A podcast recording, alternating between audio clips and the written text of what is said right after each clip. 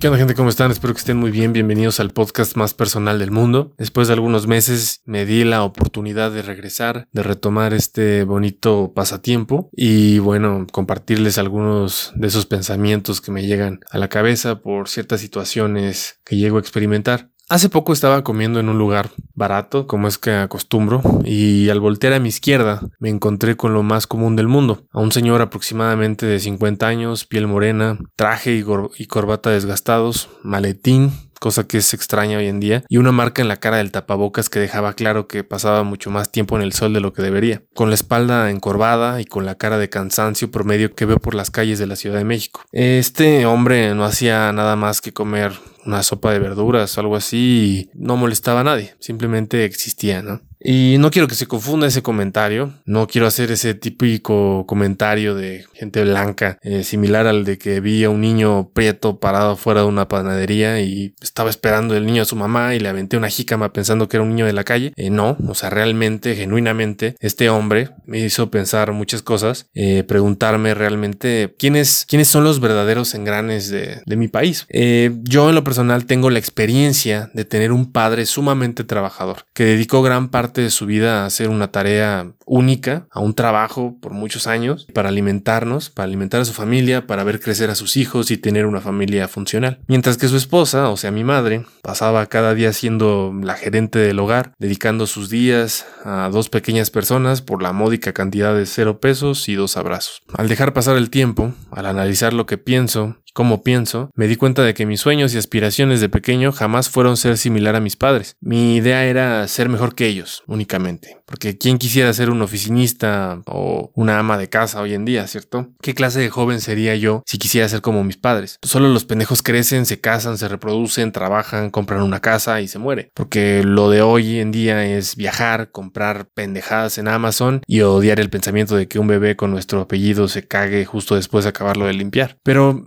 las cosas cambian por suerte y me he dado cuenta de que ser promedio es mejor de lo que creemos. No ser famoso, exitoso, millonario, según las métricas, está bien. Y porque a fin de cuentas esas pequeñas experiencias, esas vidas que pasan desapercibidas, que nunca fueron notadas o reconocidas por las masas, eh, son las que han hecho que seamos lo que somos. Que los presidentes lleguen a donde están y las grandes corporaciones puedan lanzar billetes a las nalgas de alguien arriba de un yate. Poco a poco fui aterrizando lo que de verdad quiero para mí y ya no es ser relevante o reconocido. Quiero ser relevante para las personas que están a mi alrededor. Para ser más claro, el concepto de la madre no se dio por una madre en particular, una madre famosa, sino por el conjunto de millones de madres que trabajaron para que la palabra fuera casi sagrada para la mayoría de la gente. Y cada una de esas madres es relevante para su pequeño núcleo, para esas otras realidades y mentes particulares que hacen más tarde, gracias al conjunto, nuevos grandes conceptos como son la sociedad, el amor, el trabajo, la familia, la música o el arte. Todos somos parte de grandes conceptos y sin todos y cada uno de nosotros, nada sería posible. Somos relevantes siendo promedio. Con esto no digo que no haya que perseguir lo extraordinario, quizá serás de esos pocos que le darán valor a dicha palabra, pero la mayoría no será parte del extraordinario no, bueno, no seremos parte de lo extraordinario, porque no hay extraordinario sin ordinario. Y si en algún momento eres parte de ese grupo, pues no te preocupes, mereces la misma o mayor admiración, porque estando en la cima es fácil buscar un significado a la vida. El problema es encontrarle uno cuando no eres nadie. Creo yo que los jóvenes siempre criticamos a la generación anterior, eh, despreciando mucho las malas decisiones y para y pasando o pareciera que pasamos por alto lo bueno. Siempre vamos en contra y si bien es nuestra cualidad, también creo que es nuestro peor defecto. Eh, al voltear a mi alrededor me di cuenta de que admiramos a los millonarios, a los famosos, a los poderosos y a los guapos, pero sobre todo a los vacíos. No admiramos al oficinista o al godín, como decimos en México, al carpintero, al taxista, al proveedor de la tienda, al trailero. Admiramos al que tiene más. A ese es el que aspiramos y que nunca alcanzaremos. Al que no le importamos y al que nos ve para abajo no solo como individuos, sino como sociedad. Creo yo que la pandemia nos demostró que el que tira la basura es más importante que Jeff Bezos, porque la verdad es que créeme que puedes vivir sin cajas de Amazon, pero no puedes vivir entre ellas. Igualmente nos, nos demostró que aquel que cosecha alimento es más importante que Elon Musk evadiendo al fisco.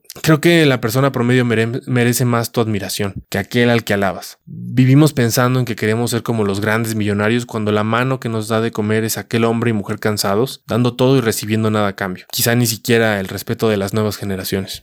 Em, la verdad es que me, da gusto de estar de vuelta por acá. Eh, espero poder eh, seguir compartiendo algunos pensamientos. Simplemente es un gusto estar aquí, no abandonar estos proyectos. Y nada, espero estar más seguidos. Espero que nos podamos escuchar pronto. Que estén bien. Bye.